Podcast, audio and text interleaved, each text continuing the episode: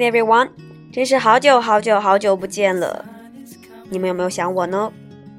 好了，终于又来到今天晚上的托福口语时代。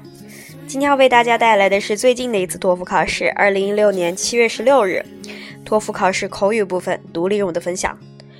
这么长时间没有我的监督，你们也不能忽视练习，知道吗？好了，下面我们来对题目进行回顾和分析。首先，我们来看 Task One。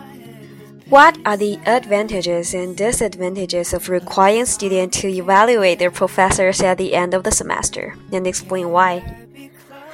这个提问的是一个好处和坏处，就是要求学生在学期末评价一下我们的老师和教授。那我们来简单的谈谈他们的利弊吧。 I want to talk about both the advantage and disadvantage of evaluating professors at the end of the semester. Firstly, I want to talk about the advantage of it. Assessing the professors at the end of the semester gives them a good opportunities to enhance their teaching methods and meet students' demands for the class.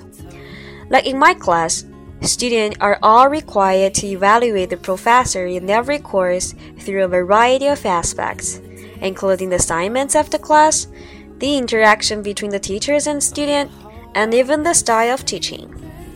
And after the feedback, as we desire, we can have more group discussions with the classmates in the literature class, and we can also conduct more experiments in the science lab.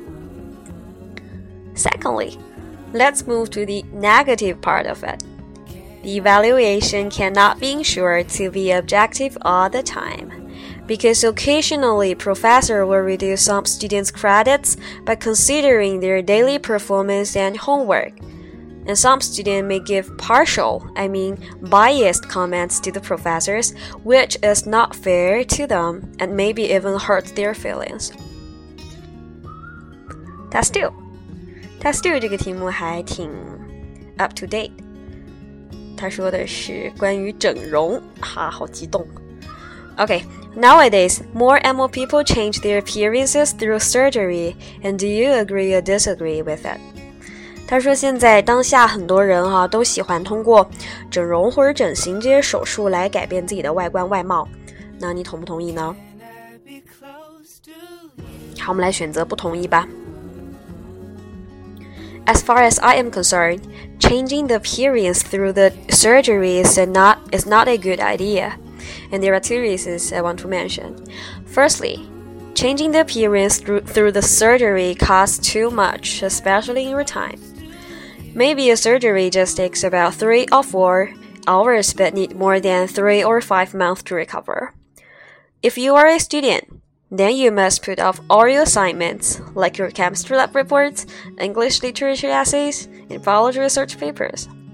Or, if you are a business worker in the company, and then you may delay, delay some of your tasks, including your market research, financial reports, and even the conferences with your clients. And all these losses are impossible to avert. Secondly, surgery is not the safest way to change the appearance. You should take risks to the surgery because the rate of the failure of the operation is not low, and some of the damages maybe are in long term. So I think people should change our outlook through healthier ways like hit the gym to keep fit regularly or even keep a balanced diet in the daily life. 好了，这就是七月十六日前几天考试的托福口语的两道话题，一个是关于学习上对教授的评价，一个是关于生活上对整容的看法。大家答的怎么样呢？好啦，我们下次见哦，晚安。